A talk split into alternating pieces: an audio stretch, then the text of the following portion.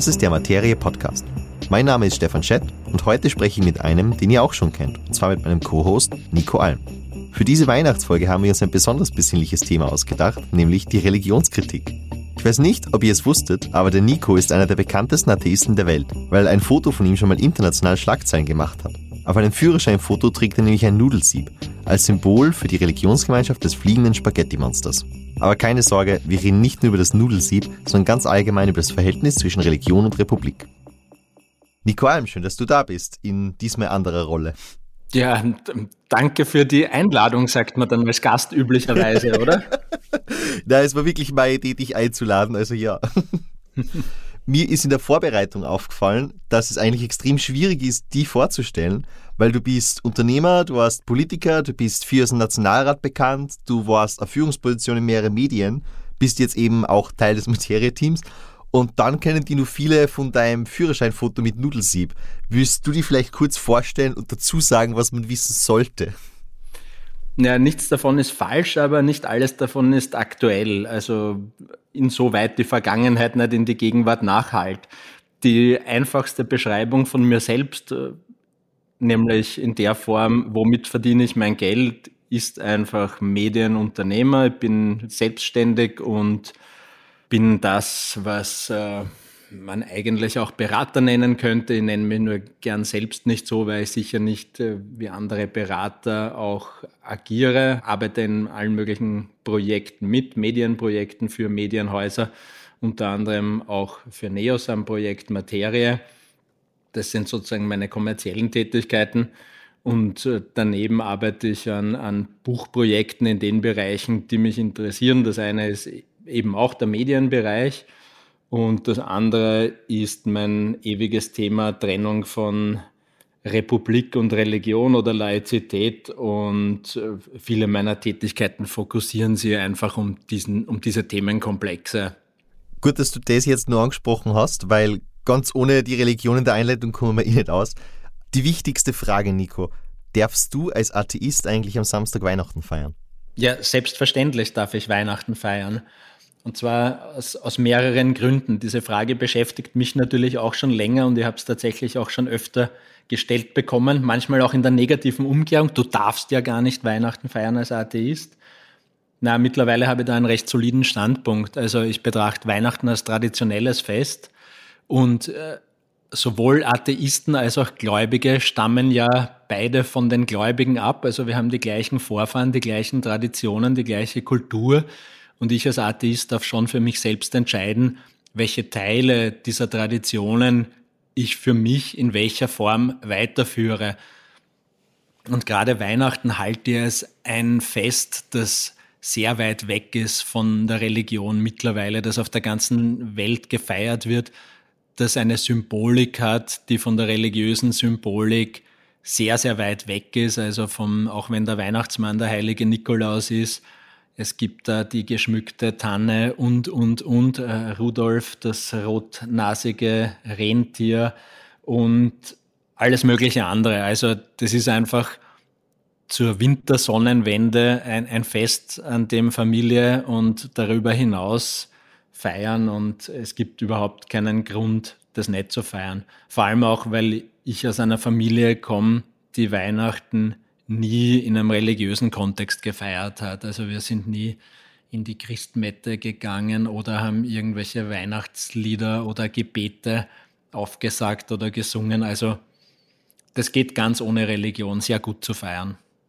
Naja, du weißt ja den Hintergrund, nämlich du hast an Weihnachten, also an die zwei Weihnachtsfeiertage, auch als Atheist frei, aber nicht zum Beispiel an Chanukka oder Ramadan oder irgendwelche anderen religiösen Feste. Warum, wenn du dieser Religion nicht beitrittst oder wenn du dieser nicht angehörst?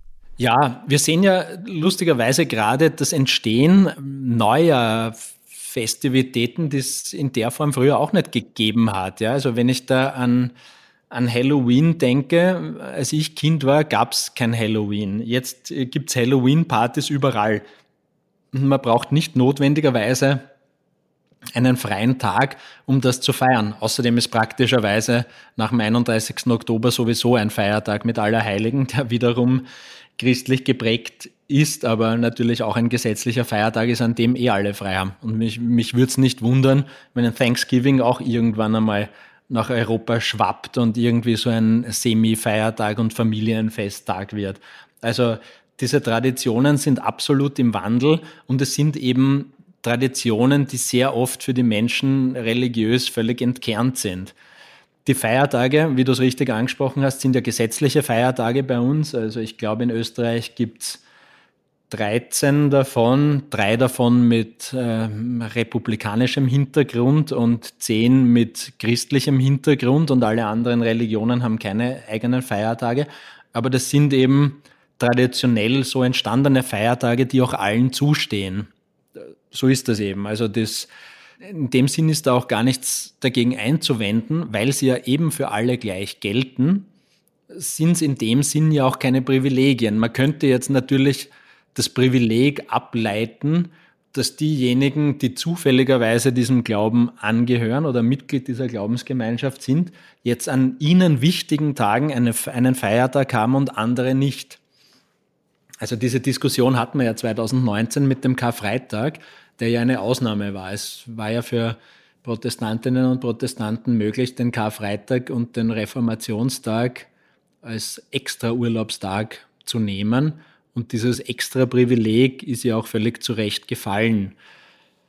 Aber wenn es jetzt keine Bevorzugungen gibt, äh, besteht der Nachteil eigentlich nur darin, dass Nicht-Christen oder ungläubige Menschen jetzt keine speziellen Tage als Feiertage haben. Ja, darüber kann man diskutieren. Wenn du sagst, man könnte das diskutieren, dann gibt es ja sicher auch eine Lösung, die du da gedacht hast, oder? Ja, durchaus. Ich habe mich damit beschäftigt und äh, ein Ansatz, der ja auch eigentlich umgesetzt wird, ist der, dass es Menschen freisteht, gewisse Tage als persönliche Feiertage auch zu nehmen, also als Urlaub, den man, Urlaubsanspruch, den man einseitig durchsetzen kann. Und ich finde diese Lösung eigentlich relativ gut, weil dann können äh, Hindus, Buddhisten, Muslime, Juden, Atheisten einfach definieren, welche Tage ihnen als Feiertag wichtig sind und die auf jeden Fall freikriegen.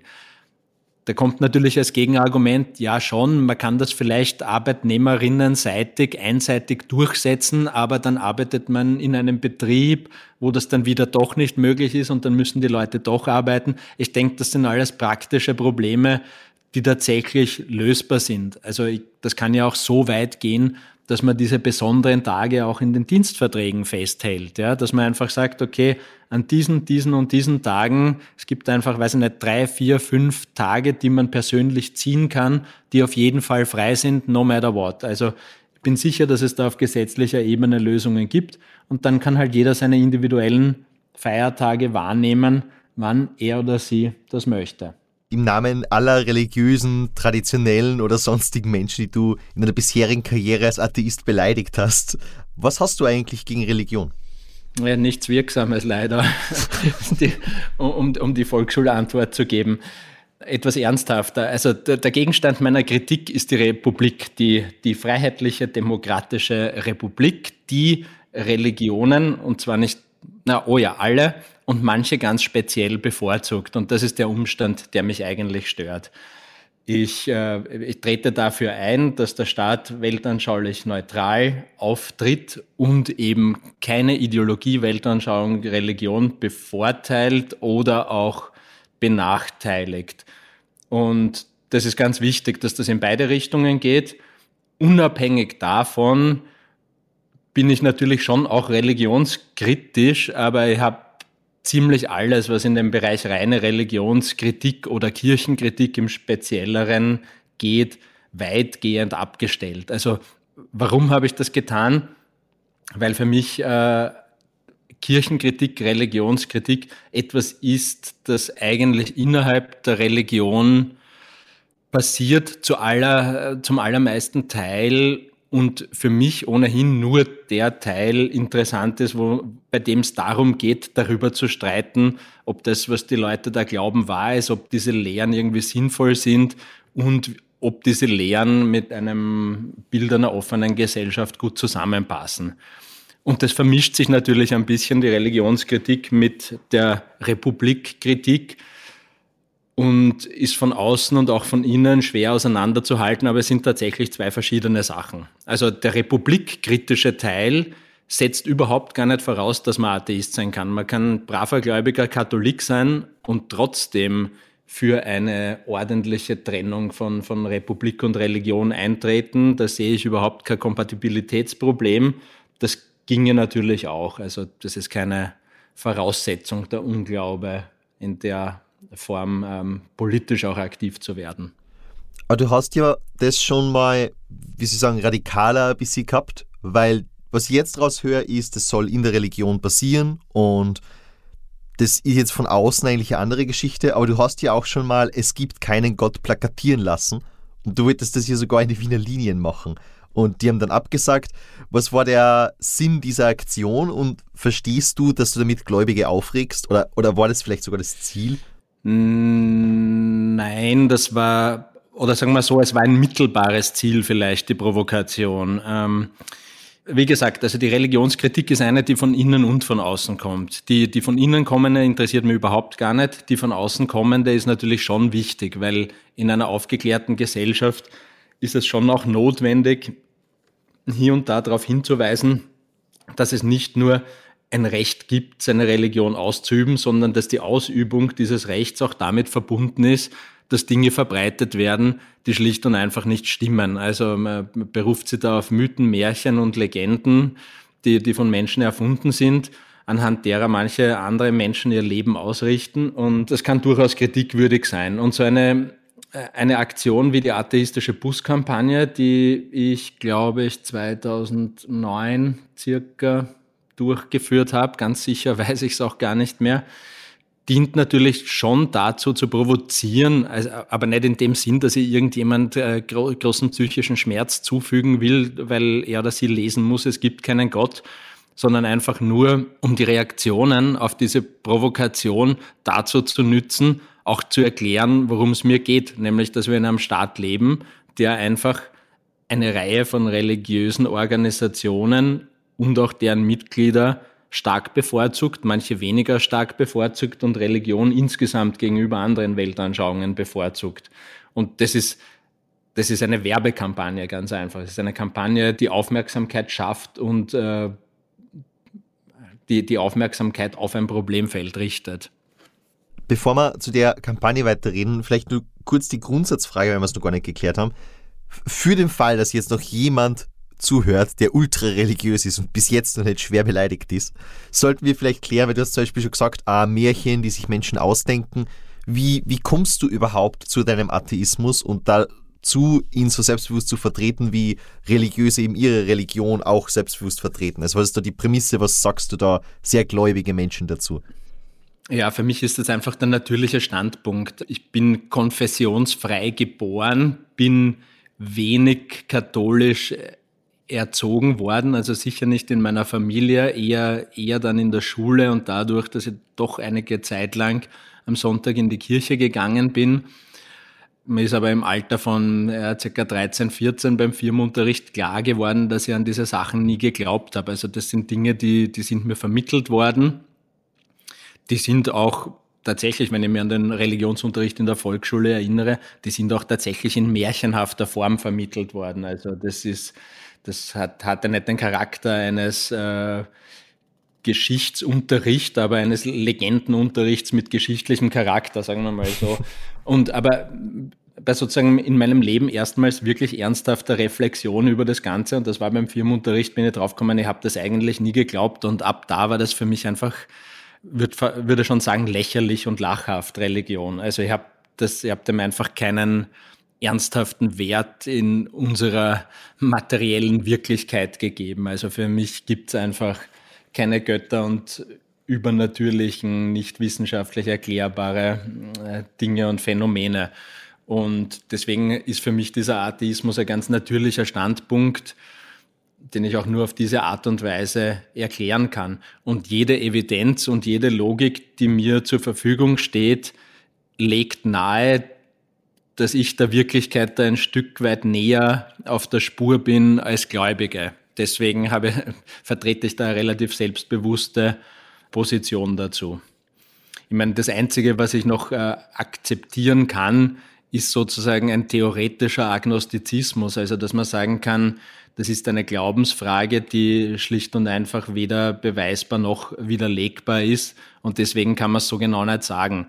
Das, das, ist zwar, das ist zwar sozusagen von, von der Logik her eine redliche Herangehensweise, aber in der Prax Praxis natürlich völlig unerheblich, weil wenn ich eine Behauptung aufstelle, an die ich glauben muss, die ich weder beweisen noch widerlegen kann, dann entzieht sie sich ja genau der wissenschaftlichen Methode von Logik und Empirie, ist eben Glauben und kann nicht Wissen sein, das ohnehin immer nur vorläufig ist. Und deswegen halte sozusagen, wenn sich jemand lautstark als Agnostizist deklariert, halte das für ein bisschen nicht zu Ende gedacht einfach, weil die Position im praktischen Leben immer eine sein muss und sein wird auch in der Praxis für alle Menschen, dass sie sagen, ich glaube daran oder ich glaube nicht daran. Die Nichtbeweisbarkeit ist sozusagen eine andere Dimension, die dem auch gar nicht widerspricht. Aber ich müsste auch den Agnostizisten ja eigentlich fragen, ist schon klar, was du mir sagen willst, kann man nicht beweisen, kann man nicht widerlegen, aber deklarieren wirst du dich wohl können, ob du dein Leben danach ausrichtest, dass du etwas glaubst oder nicht. Der Teil der Antwort, wo du dich auf deine Fakten, deine wahrgenommene Wirklichkeit und deine Logik beziehst. Ich glaube, das ist der total respektvolle Teil, den jeder noch so religiöse Mensch, wenn er nicht besonders radikal ist, wahrscheinlich nachvollziehen kann. Und gleichzeitig mit dieser Es gibt keinen Gott Plakate, aber auch mit Formulierungen wie Märchen, da stellt sich mir die Frage, ist Glaubst du, dass dieser Ton, und ich würde dir nicht vorwerfen, weil ich bin inhaltlich ja sehr nahe an dir, aber glaubst du, dass du anders nicht mehr erreichen könntest? Das ist ja dasselbe Diskurs wie beim, beim Klima zum Beispiel. Ist man jetzt zu radikal, verliebt man da nicht die normalen Leute, die ihre normalen Gewohnheiten haben? Und umgekehrt, wenn dein Interesse ist, Religion und Republik möglichst zu trennen, wäre es nicht gut, die religiösen oder quasi religiösen oder wie sagt man, Papierschein-Katholiken nicht zu sehr zu provozieren, aufzuregen und so weiter. Mm, ja, also die, gerade die Taufschein-Katholiken und die Kulturchristen Taufschein, genau. fühlen, fühlen sie dadurch gar nicht so beleidigt, glaube ich. Ähm, ich weiß gar nicht, wer sich so recht beleidigt fühlt. Ich glaube, dass sich in Wirklichkeit kaum jemand ernsthaft beleidigt fühlt. Ähm, aber das klammern wir mal vielleicht kurz aus. Du hast schon recht, ja. Ähm, eine weniger provokante Herangehensweise wäre natürlich für manche Diskussionen besser, weil sie die Reaktanz beim Gegenüber nicht auslösen würden, dass da jemand, wenn ich, wenn ich Märchen sage und das bewusst sage und ich weiß, dass das provoziert, dann habe ich natürlich, äh, dann entziehe ich mir ein Stück weit die Diskussionsbasis. Jetzt ist es so, dass bei mir eh schon Hopfen und Malz verloren ist und ich sowieso relativ gerade heraus und, und relativ undiplomatisch sage, was ich mir zu dem Themenkomplex denke. Weil ich draufgekommen bin, ich mache das jetzt weil nicht, 15 Jahre recht aktiv. Ich als Person, ich kann jetzt nicht auf eine äh, religionswissenschaftlich, philosophisch, diplomatische Ebene zurückkehren mit meiner Historie, ganz einfach so. Und äh, ich verstehe, dass das zielführender sein mag, aber diese Rolle können ja gern andere einnehmen die genauso denken wie ich, aber in der Formulierung anders unterwegs sind. Und ich habe ja durchaus auch meine Zielgruppen, mit denen ich gute Resonanz habe, äh, wenn ich so formuliere, wie ich formuliere. Ganz im Gegenteil. Also wenn es um Preaching to the Converted geht, dann ist es ja oft so, dass sich die von mir mehr Vehemenz erwünschen. Die, die sagen ja auch, dass mein Buch viel zu zahm war und andere finden es wiederum total provokant. Also ist immer ist immer ein, ein Austarieren dieser Sichtweisen. Und mir ist das mit dem Führerschein und dem Nudelsieb ja auch passiert, obwohl, ich meine, es ist gesteuert passiert, ich habe das geplant, aber dass das so groß ist. Kannst du das ganz ähm, kurz erklären, falls jemand dieses berühmte Foto von dir nicht kennt? ja, vielleicht kurz zu dieser Führerscheingeschichte. Also es ist so, dass in Österreich Führerscheine oder die Fotos, die auf den Führerscheinen verwendet werden, ohne Kopfbedeckungen, ohne Hüte sein müssen. Die einzigen Ausnahmen sind medizinische oder religiöse Gründe. Diese Ausnahmen sind in allen behördlichen Kommunikationen noch immer festgehalten. Also da steht tatsächlich keine Kopfbedeckungen außer medizinische und religiöse Gründe. Es gibt auch Bilder, Musterfotos, wo das eben dargestellt wird. Und ich habe damals, als ich meinen Führerschein tauschen wollte, den äh, rosa Deckel gegen den Scheckkartenführerschein, mir gedacht, das ist ein bisschen unfair, dass ich als Atheist eigentlich keinen Hut tragen darf. Also mir, mir ist das dann zufällig ge gekommen irgendwie. Ich habe gehört über die Kirche des fliegenden Spaghetti-Monsters als äh, eine neue amerikanische Religionsgemeinschaft, die natürlich mit Mitteln auch der Parodie arbeitet. Äh, und da ist mir dieses Nudelsieb in die Hände gefallen und habe mir gedacht, das passt eigentlich super zur Kirche des äh, fliegenden Spaghetti-Monsters und es passt auch super auf meinen Kopf.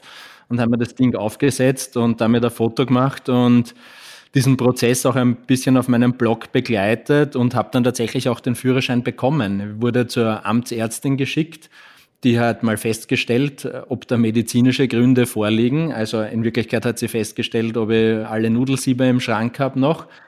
Sie hat total verstanden, was ich mache. Sie hat gesagt, ja, ich bin auch Atheistin, ich finde das super. Hat angerufen beim Verkehrsamt in Wien, hat gesagt, Sie müssen dem Herrn Magister Alm da diesen Führerschein jetzt ausstellen, mit dem ist alles in Ordnung, hat das auch schriftlich nachgereicht und dann habe ich den Führerschein bekommen. Ja, äh, deswegen habe ich jetzt einen Führerschein mit Nudelsieb äh, auf dem Kopf äh, auf dem Foto. Und ja, den habe ich noch immer. Das war die Geschichte. Ich, ich, kann mir vorstellen, dass es da interessante Reaktionen dazu gegeben hat, weil ich erzähle diese Geschichte auch oft. Also, weil du ja in einer gewissen politmedialen Bubble schon bekannt bist. Und dann sage ich dazu, ja, ich arbeite unter einem Nico Alm. Und ein paar Leute sagen dann, ah ja, der ist der mit Nudelsieb. Ja, genau. Und dann gibt es ein paar Leute, die es extrem lustig finden. Also ich tendiere ja dazu, dass ich es lustig finde, auch wenn es natürlich auch ein bisschen aufgelegter Schmäh ist. Ja. Aber da gibt es auch ein paar, die da wirklich, also beleidigt ist wahrscheinlich zu viel gesagt, aber so, ah, muss das sein? So quasi, muss man es jetzt für den Glauben anderer Leute lustig machen? Hörst du sowas auch oft und wenn ja, was antwortest du? Ja, du kannst dir vorstellen, ich habe das ganze Spektrum an Reaktionen natürlich abbekommen. Ich meine, die Geschichte war damals in, im Sommerloch 2011 super platziert und ist tatsächlich um die ganze, tatsächlich um die ganze Welt gegangen, weil ich habe das ist in Österreich und Deutschland ein, zwei Tage rauf und runter gespielt worden. Und dann am, am dritten Tag habe ich gemerkt, wie, wie, sich die Welt dreht, weil da habe ich dann auf einmal Meldungen gekriegt von Neuseeland, dann Australien, Asien bis, also so über den Tag verteilt, wie sich der Globus halt dreht, äh, sind die Meldungen aus allen möglichen Ländern gekommen und natürlich auch mit, mit allen möglichen Reaktionen. Manche haben glaubt, ich will mich über, weiß nicht, äh, Juden und Muslime lustig machen damit, was tatsächlich nicht mein Ziel war. Mein Ziel war einfach nur vorzuführen, dass hier Ausnahmen für manche gemacht werden, die aus meiner Sicht nicht richtig sind ich habe ja gar nichts dagegen, wenn eine äh, Muslima ihr Kopftuch trägt oder ein Jude seine Kippa auf einem äh, Führerscheinfoto. Ich will nur das gleiche Recht auch für mich in Anspruch nehmen. Ich möchte auch eine Kippa oder ein Kopftuch oder ein Nudelsieb tragen können, obwohl ich nicht den Ausnahmereligionen angehöre. Das ist alles, worauf ich hinweisen wollte eigentlich. Und da ging es mir nicht ums Lustigmachen über andere diesen Ansatz haben die allermeisten Leute auch verstanden. Und dann gibt's die, die vorgeblich äh, sagen, das ist ein Trottel, der läuft mit Nudelsieb durch die Welt, was ich nachgewiesenermaßen nicht tue. Kann ich bestätigen, ich habe die schon ohne Nudelsieb gesehen. ja, dann gibt's natürlich auch die Vorwürfe, das mache ich nur überhaupt nur generell, um weiß ich nicht, das Verkehrsamt, die Republik und die Behörden zu ärgern. Das stimmt aber nicht. Ich habe halt eben keinen Blumentopf aufgesetzt oder irgendwas anderes. Ich habe oder ein Baseballkappel und irgendwie ausgereizt, ob man das machen kann, obwohl das aus den gleichen Gründen oder Motivationen genauso legitim gewesen wäre. Ich habe das tatsächlich gemacht als eine Form der, der Republikkritik in Bezug auf Weltanschauung und die hat auch ganz gut funktioniert, ja. Und es halt ja bis heute nach. Ich finde das so lustig, weil ähm, für mich ist das das sehr persönliche Ad hominem-Argument, das ich in vielen Diskussionen habe, egal ob das ist auf Twitter oder in, in sonstigen Kontexten. Oft geht es um ein Sachthema und dann so nach zwei, drei Argumenten, die ausgetauscht werden, kommt dann irgendwie, ja, aber der, der hat ja ein Nudelsieb am Kopf, was wüssten von dem, ja. Also da, du merkst so richtig, da gehen den Leuten jetzt in völlig anderen Themen, die mit Religion nichts zu tun haben, da gehen ihnen einfach die Argumente aus und dann bleibt nur mehr über, ah, der Trottel, der rennt ja mit dem Nudelsieb herum. Den kann man ja nicht ernst nehmen. Ich finde das sehr bezeichnend. Also für mich ist das ein super Indikator, dass das Ad hominem-Argument wirklich existiert. Und äh, äh, ja, und das kommt halt auch auf. Ja, und ich, das, das wollte ich ja vorher sagen mit, also das war der Hintergrund meiner Frage, ob dieser respektlos ankommende, auch wenn es vielleicht gar nicht respektlos gemeint ist, Ton zielführend ist. Aber ich glaube, das ist einfach da kann man eh nie alle glücklich machen, sondern wird einfach immer irgendwer beleidigt sein, weil Religion einfach so ein breites Spektrum ist und sehr viele Radikale, sehr viele Tolerante, sehr viele Leute mit Humor, ohne Humor und so weiter. Ja, dann, dann muss ich die Gegenfrage stellen, was ist denn die Alternative? Und die Alternative ist sehr schwierig. Also mit der sachlichen, klaren äh, Argumentation, dass es hier eine, wenn auch für die Person kaum schmerzhafte Diskriminierung gibt des Staates gegenüber Weltanschauungen, dass das ein, sagen wir mal, Unrechtssystem ist. Wobei ich tue mir, du siehst eh, ich tue mir schwer, diese Wörter überhaupt zu verwenden, ja, weil die Benachteiligung der Atheisten in Österreich äh, und die Bevorzugung der Muslime, das hält sich in absteckbaren, engen Grenzen, ja. Also ich, ich will dieses Problem auch bewusst nicht dramatisieren. Mir geht das auch gegen den Strich, wenn man die Kirchenprivilegien als etwas, äh, als das schwerwiegendste Problem darstellt. Das, das ist nicht mein Gefühl. Ich weiß, dass es größere Probleme gibt, bin aber gleichzeitig auch ein Gegner der Rangreihung der Probleme und auch wenn ein Problem klein ist, dann gehört es einfach auch beseitigt und nicht mit dem Argument, wir haben andere Probleme, die größer sind, die wichtiger sind, um die kümmern wir uns zuerst. Also äh, mit dem Lösungsweg, glaube ich, kommen wir nicht weiter. Und das ist eben ein Themengebiet, in das bin ich irgendwie reingerutscht und die Art und Weise, da drinnen zu kommunizieren, kenne ich ja auf vielen verschiedenen Ebenen. Ich merke aber, dass der zurückgelehnte, entspannte, sachliche Zugang zu genau gar nichts führt. Dann, dann hast du Podiumsdiskussionen oder TV-Diskussionen, da habe ich auch an zahlreichen teilgenommen, auch mit Vertretern der katholischen Kirche, und du diskutierst speziell, wenn keine Kamera an ist, total sachlich. Die werden dir auch alle sagen, ja, ja, wir wissen, wir haben diese Sonderrechte, Privilegien, über die könnte man auch diskutieren, über die kann man diskutieren. Die sind auch nicht mehr zeitgemäß und so weiter. Du hörst von der Gegenseite durchaus wohlwollende Zustimmung, dass da ein Problem vorliegt. Aber du wirst nie eine politische Mehrheit zusammenbekommen, wenn du hinter verschlossenen Türen dir die Hände schütteln kannst und sagen kannst, äh, wir haben da ein Problem. Also damit sich etwas bewegt, muss man auch äh, anderen Leuten äh, sozusagen ein bisschen wehtun, muss man die, die Öffentlichkeit auch ein bisschen dafür sensibilisieren, dass da wirklich ein Problem vorliegt. Und du hast eh schon angesprochen, ich meine, die ganze Klimaprotestgeschichte geht ja in die gleiche Richtung. Ich meine, die haben natürlich schon ein Problem, mit dem Hinweis darauf, dass wir alle miteinander ein großes Problem haben und du hast dann große Konferenzen und alle sagen, ja, ja, toll, wir wissen, wir haben ein Problem, man vereinbart sich Ziele und es passiert dann aber irgendwie nichts. Also muss man zu vehementeren Methoden greifen und ja, je vehementer die Methode ist, desto mehr Menschen werden sie von diesen Methoden auch verstört fühlen. Gute Analogie eigentlich, dass das Nudelsieb dann quasi der, der Klimakleber der Religionsdebatte ist. Schön, gefällt mir. Wegen Problembewusstsein, dann reden wir mal über das Problem, weil die Trennung von Kirche und Staat, dieser liberaler Grundpfeiler und das, das hängt ja auch schon irgendwie in die Köpfe. Also ich habe das zum Beispiel, glaube ich, schon in der Schule mitgekriegt in politischer Bildung. Und in Österreich spielt das Christentum ja eine Rolle. Also wenn man sich die Gudrun Kugler anschaut, die bei der ÖVP ist, aber auch wie mit Begriffe wie christlich-sozial oder mit Nächstenliebe Wahlkampf gemacht wird. Also es kommt vor, aber ganz generell hält sich die Kirche ja aus der Politik weitgehend raus. Oder, oder täuscht mich das? Na, das täuscht dich überhaupt nicht. Also, wie gesagt, ich will das Problem auch richtig dimensionieren. Ja? Österreich ist wesentlich ungläubiger und wesentlich laizistischer, wenn man das als Spektrum annimmt, als viele Menschen glauben und meinen und hat ein, ein halbwegs modernes Verständnis auch dafür. Ich meine, andere Staaten haben ein noch moderneres Verständnis davon, aber ich will da wirklich nicht ähm, behaupten, dass der Einfluss der Kirche auf die österreichische Politik besonders stark wäre. Er ist aber natürlich gegeben und er ist natürlich auch, wenn man Religion und Republik sehr sauber voneinander trennt, ist ja, ja trotzdem gegeben, weil die ÖVP wird die ÖVP bleiben und Teile der FPÖ werden Teile der FPÖ bleiben. Und bei den Grünen und bei der SPÖ ist es natürlich nicht anders.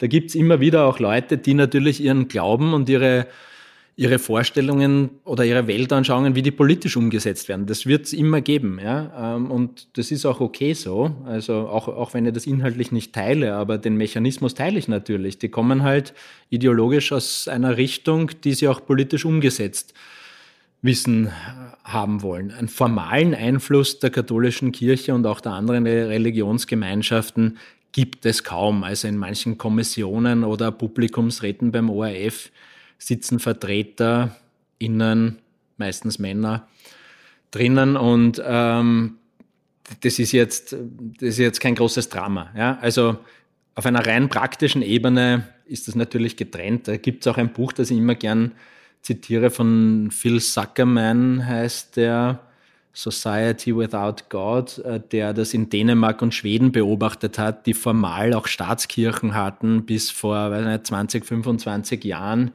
in Schweden gibt es sowas wie Pfarrgemeinderatswahlen, wo politische Parteien antreten, also nicht alle, aber, aber viele dieser Parteien, wo es eine sehr viel engere Verbindung zwischen Staat und schwedischer Kirche gibt, im Fall von Schweden, aber die Bevölkerung halt ungläubig ist und das sozusagen als traditionellen Mitspieler in der Demokratie auch ansieht. Jetzt sage ich nicht, dass das richtig ist, ja, aber das ist natürlich eine vollkommen säkularisierte, harmlose, zahnlose, politisch ohnmächtige Kirche, die nichts anderes ist als ein Verein, der Traditionspflege betreibt und an, an dessen Lehren die allermeisten nicht glauben. Und es ist äh, wahrscheinlich ein Zeichen dafür, wohin die Reise auch in vielen anderen Staaten geht, ja, wo, wo sie auch in Österreich hingehen wird. Es ist kaum vorstellbar, dass es einen großen Backlash der Gläubigkeit gibt oder überhaupt ein,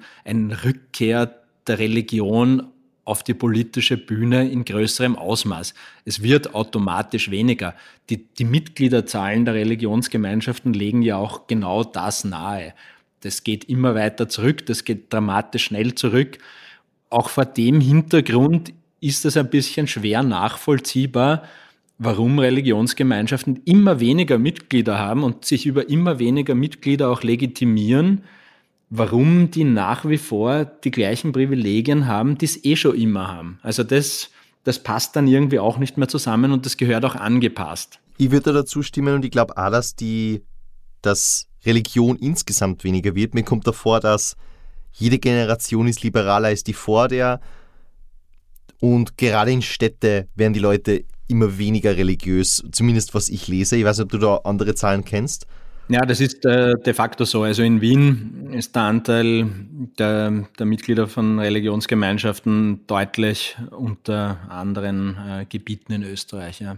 Aber Vielleicht kommt es auf der politischen Ebene nicht wieder, aber auf der gesellschaftlichen. Weil ich habe da letztens, oder ist auch schon wieder länger her, aber das Jahr habe ich das Buch The Righteous Mind gelesen, ich weiß nicht, ob du das kennst, wo es um verschiedene Moralvorstellungen in der Menschheitsgeschichte oder in der Menschheit generell geht. Ist das Jonathan Haidt? Ja, genau.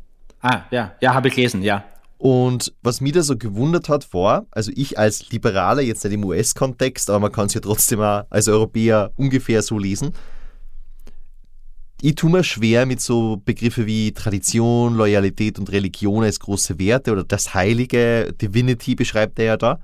Aber eigentlich haben alle diese konservativen Werte, die Konservative auch nachvollziehen können, anders als ich jetzt gefühlt, habe ein total positives Weltbild dahinter. Also bei Tradition und Loyalität geht es nicht darum, die, das liberale Mädel zu unterdrücken, wenn sie anders denkt, sondern daran, dass man jetzt einen Platz in der Welt findet und dass das Sicherheit bietet und dass die Welt so komplex ist und Religion gibt uns Halt, solche Sachen. Und wenn man sich darauf einlässt, dass da eine positive Grundintention dahinter ist, dann fällt mir die Kritik gleich viel schwerer, weil alle es gut meinen. Siehst du das ähnlich und würdest du sagen, dass Religion auch positive Aspekte hat? Ich verstehe den Aspekt natürlich und äh, der positive Aspekt erschließt sich vielleicht nur in, in einer gesamtgesellschaftlichen Sichtweise. Klar, sicher. Menschen sind verschieden und ich habe lange akzeptiert, dass es keinen Sinn macht, hier gegen missionarisch äh, aktiv zu sein und den Leuten ihren Glauben und Aberglauben austreiben zu wollen. Es ist ja oft auch so, dass die Gläubigkeit dann halt auch Richtung Esoterik wandert. Das äh, ist jetzt nicht unbedingt eine Verbesserung in vielen Fällen.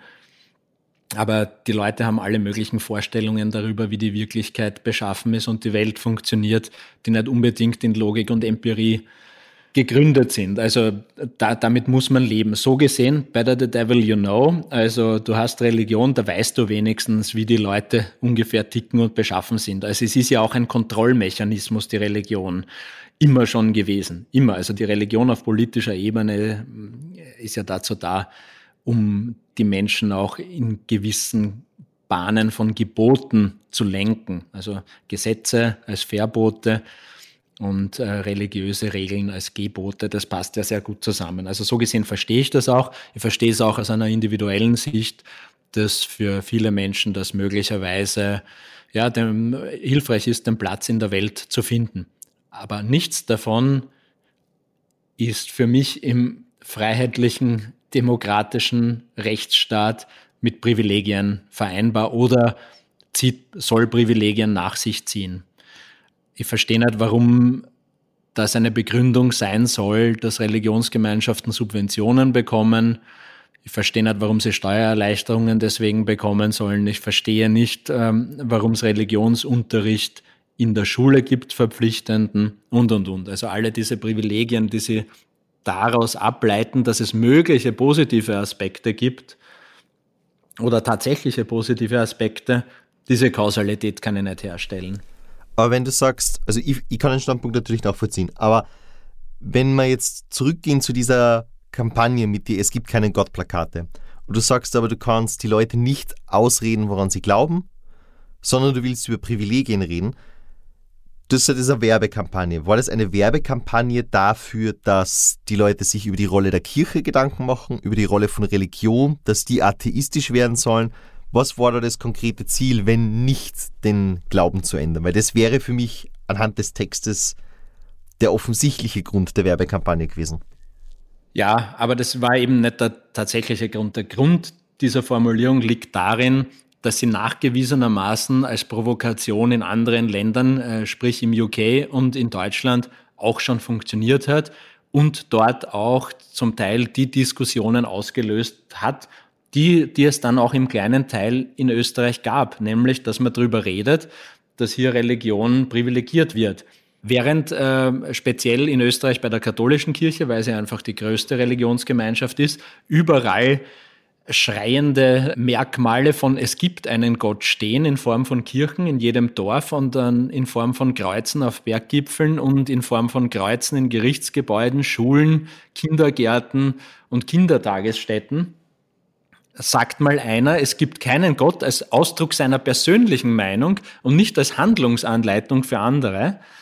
Äh, und dann gibt es einen großen Skandal. Also diese Aussage auf gleicher Stufe zu tätigen, provoziert ungemein, während das an anderer Stelle überhaupt nicht provoziert. Allein das ist bezeichnend. Also es ging wirklich nur darum, Aufmerksamkeit zu erregen und die Debatte dorthin zu lenken, wo sie hingehört, nämlich auf die Privilegien der Religionsgemeinschaften in der Republik. Und das hat auch gar nicht so schlecht funktioniert. Also im Vergleich zum, zu den eingesetzten Mitteln, die mir zur Verfügung gestanden sind und die Zeit, die ich investiert habe, hat das eigentlich sogar extrem gut funktioniert, muss ich sagen. Ja, du hast in weiterer Folge äh, ein Volksbegehren gemacht, das Volksbegehren gegen Kirchenprivilegien. Und du hast jetzt schon ein paar Dinge davon angesprochen, zum Beispiel die Steuerbefreiung oder Steuerbegünstigung. Kannst du erzählen, erstens, was der Inhalt war natürlich und zweitens vielleicht auch, warum hat dann Religionskritik so einen schweren Stand in Österreich? Weil das Volksbegehren ist ja auch nicht durchgegangen. Hängt es daran, dass überall Kreuze hängen, dass das normal ist oder woran liegt es?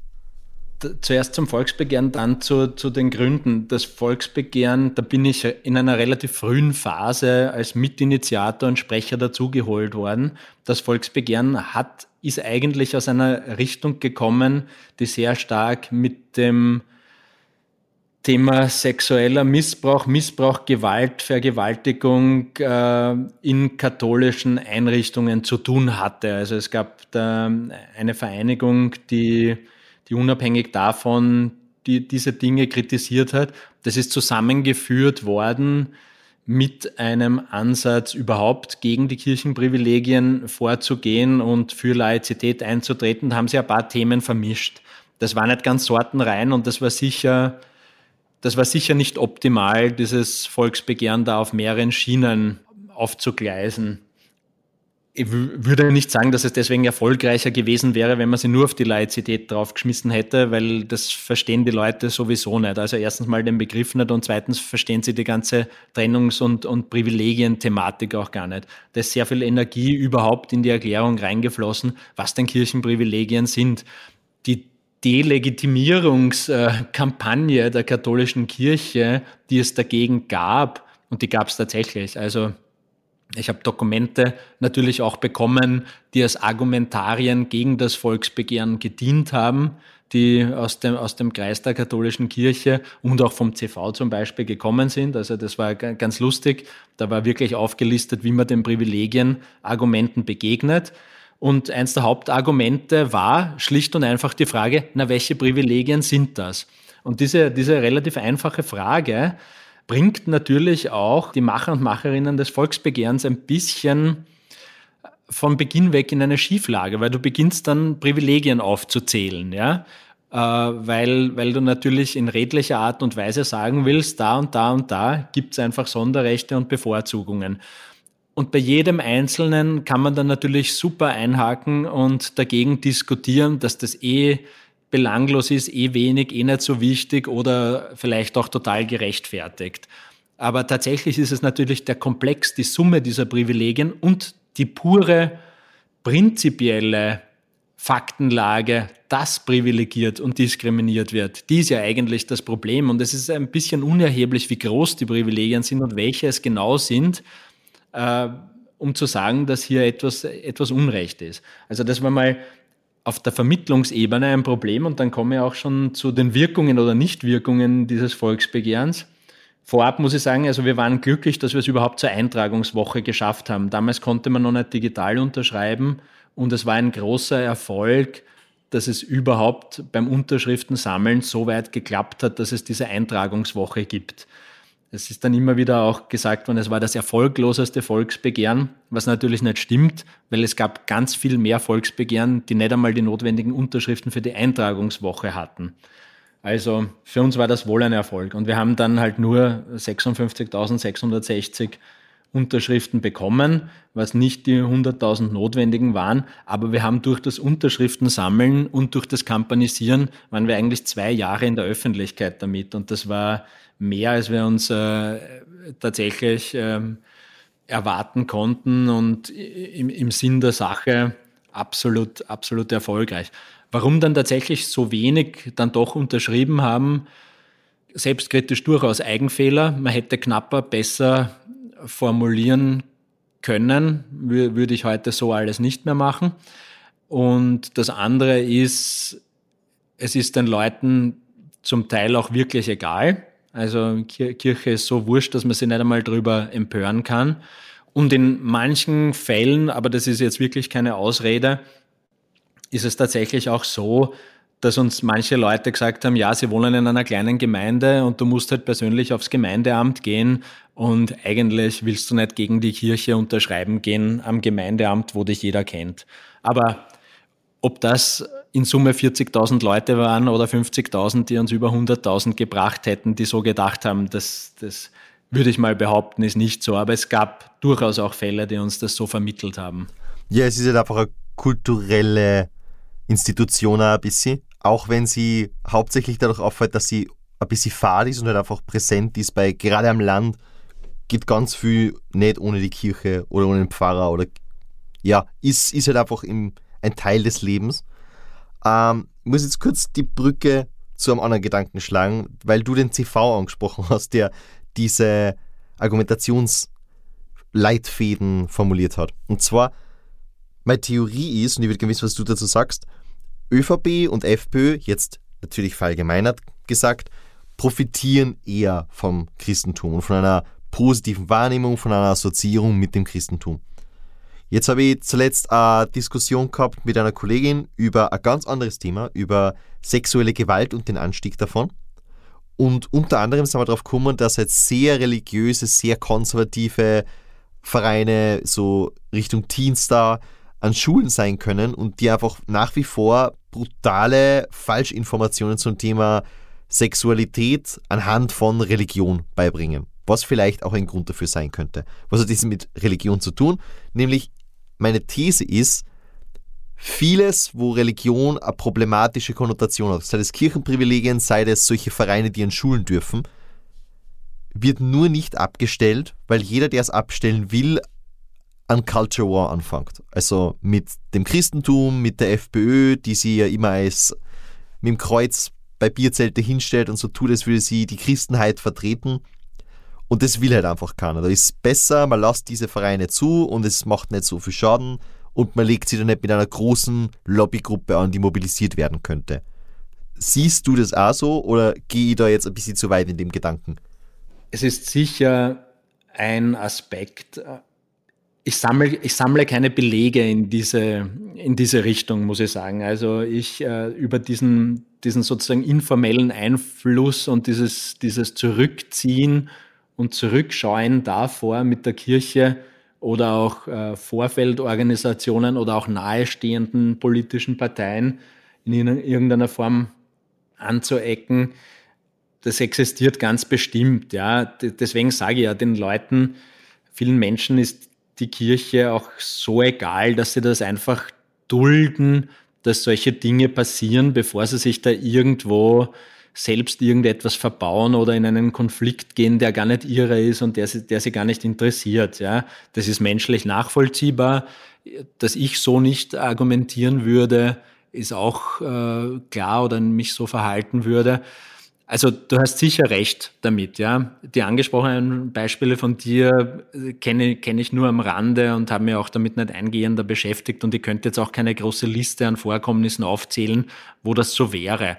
Aber die Kirche ist unabhängig von ihren Privilegien natürlich tatsächlich eine große Organisation, ja, die natürlich auch viel Einfluss, viele Mitglieder hat, viele Dinge macht und äh, bei vielen Dingen gibt es ja auch überhaupt gar keinen Grund, sich dagegen zu wehren. Und vielen Leuten fällt diese Grenzziehung, wo sie sich wehren sollten und wo sie sich nicht wehren dürfen sogar, eigentlich schwer. Ich, ich merke ja das auch bei meinen atheistischen äh, Kolleginnen und Freunden, die natürlich auch sehr oft sehr überzogene Vorstellungen davon haben, was, was Kirche jetzt darf und wo sie sein darf und nicht sein darf. Also da gibt es schon auch die fast schon Fundis, also unter vierfachen Anführungszeichen, die Religion natürlich auch über Gebühr verdrängen wollen. Und da tue ich mir als republikanischer, äh, liberaler Demokrat natürlich auch schwer zu sagen, nur weil mir etwas nicht passt und weil ich davon überzeugt bin, dass das falsch ist, kann es nicht einfach so verbieten. So geht es natürlich überhaupt gar nicht. Ein Beispiel habe ich aber doch, wo, wo jemand mal den Mut hatte, jemand anderen in die Schranken zu weisen auf sehr prominenter Ebene.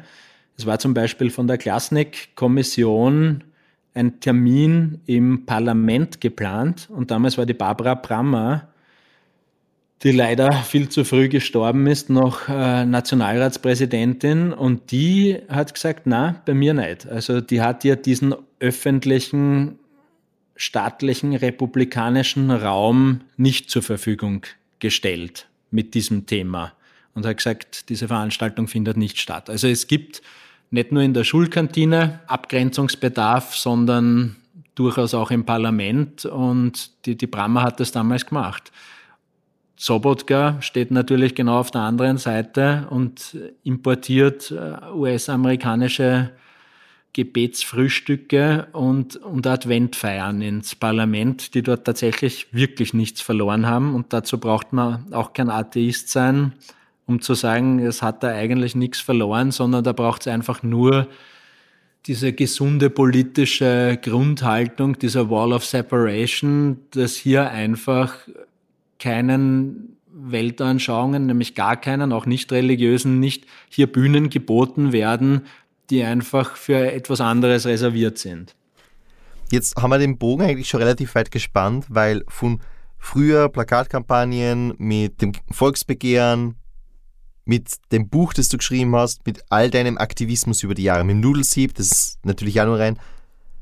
Und trotzdem ist es so, dass wir zum Beispiel da jetzt im Parlament konkret einen Rückschritt gemacht haben. Und trotzdem ist es so, dass die Kirchenprivilegien nur da sind. Trotzdem ist es so, dass mit Religion Politik gemacht wird. Und das ist eine persönliche, aber vielleicht auch eine gute Abschlussfrage. Wie geht's dir damit, dass das so wenig weitergeht beim Thema, wo du dich sehr stark engagierst? Ist es omnipräsent in deinem Alltag? Wie, ja, wie geht's dir damit? Ja, äh, eine gute Frage, die ich so gar nicht, gar nicht so intensiv reflektiert habe bis jetzt, aber mir geht's gar nicht so schlecht. Dadurch, dass ich das, wie gesagt, 10, 15 Jahre phasenweise recht intensiv gemacht habe, merke ich natürlich schon auch, dass es Fortschritte gibt. Die tatsächliche Rolle der Religion in der Gesellschaft nimmt in gewisser Weise immer ab. Also sie wird immer zahmer und gezähmter. Gleichzeitig habe die Hoffnung zwar nicht aufgegeben, aber weit in die Zukunft geschoben, dass hier wirklich auch auf formaler Ebene einmal etwas passiert und man sagt, okay, wir, wir beenden jetzt diese ganze Privilegienkiste einmal. Aber ich bin guter Dinge, dass das noch zu Lebzeiten große Fortschritte machen wird. Also prinzipiell auf einer Timeline meines Engagements geht es mir ganz gut damit. Es ist bei weitem nicht so, dass mir das jeden Tag irgendwie beschäftigt. Also es ist ja wirklich auch nicht meine Hauptbeschäftigung, auch weil ich, weil ich von irgendetwas leben muss und das ist nicht äh, das Thema Laizität. Ich, ich arbeite zwar an einem zweiten Buch zu dem Thema, das aber sehr theoretisch werden soll mit dem Arbeitstitel Laizität 2.0 also da geht es wirklich gar nicht groß um Empörung, sondern um die, um die eher staatsphilosophischen Grundlagen dieses Prinzips. Also ich, ich arbeite weiter daran und ich sehe, dass auch etwas weitergeht und ich glaube, dass ich einen kleinen Beitrag dazu leisten kann, auch dass etwas weitergeht. Also ich sehe das durchaus positiv. Mir macht eher Sorge auf einer globalen Ebene, dass hier, dass ich da nicht die allergrößten Fortschritte sehe. Also das, hat jetzt vielleicht nicht direkt mit dem Islam an sich zu tun und seiner Problematik, aber durchaus auch mit dem Gebaren von, von islamischen Staaten. Also wenn ich da schaue auf eine Fußball-WM in Katar, wenn ich auf Zustände in Saudi-Arabien schaue und von, von Taliban bis islamischer Staat äh, mir diese Dinge anschaut, die sehr wohl sehr viel mit Religion zu tun haben, Situation im Iran. Also da, glaube ich, müssen auch aufgeklärte Demokratien eine Rolle spielen und sagen, da ist ein Problem, das durchaus auch in der, auch in der Religion verwurzelt ist. Und ich will jetzt gar nicht die Diskussion beginnen, ob das jetzt missbräuchlich verwendet wird oder nicht. Der Zusammenhang besteht einfach. Ja. Das gehört in irgendeiner Art und Weise auch einmal thematisiert dass religiöse Konflikte, und man kann auch weiter nach Asien schauen, also wir haben mit Hinduismus und Buddhismus zum Teil in Staaten ähnliche Probleme, wo es Konflikte gibt, die an religiösen Bruchlinien entstehen. Um diese Themen ähm, kümmert sich natürlich bei uns überhaupt niemand. Aber gleichzeitig werden die Religionsgemeinschaften, die damit zu tun haben, äh, bei uns genauso privilegiert. Also das passt für mich nicht zusammen. Ja? Also da müsste es auch symbolische Maßnahmen geben, um zu sagen, da, da gibt es einfach gewisse Weltanschauungen, deren tatsächliches Verhalten in der politischen Wirklichkeit nicht dazu geeignet ist, dass wir dem Sonderrechte auch noch geben. Also da gehören einfach ein paar Hausaufgaben gemacht, dass die Religion in eine offene Gesellschaft auch einfügen kann, wenn sie das will. Und wenn sie das nicht will, dann hat sie einfach in der Form auch keinen Platz. Also das war jetzt von, von wie es mir geht, äh, ein, ein bisschen eine Überleitung, wo Religion in der Welt schon noch ein Problem sein kann und äh, wie, wie ich glaube, dass man es auch im Hier und Jetzt und auch bei uns zumindest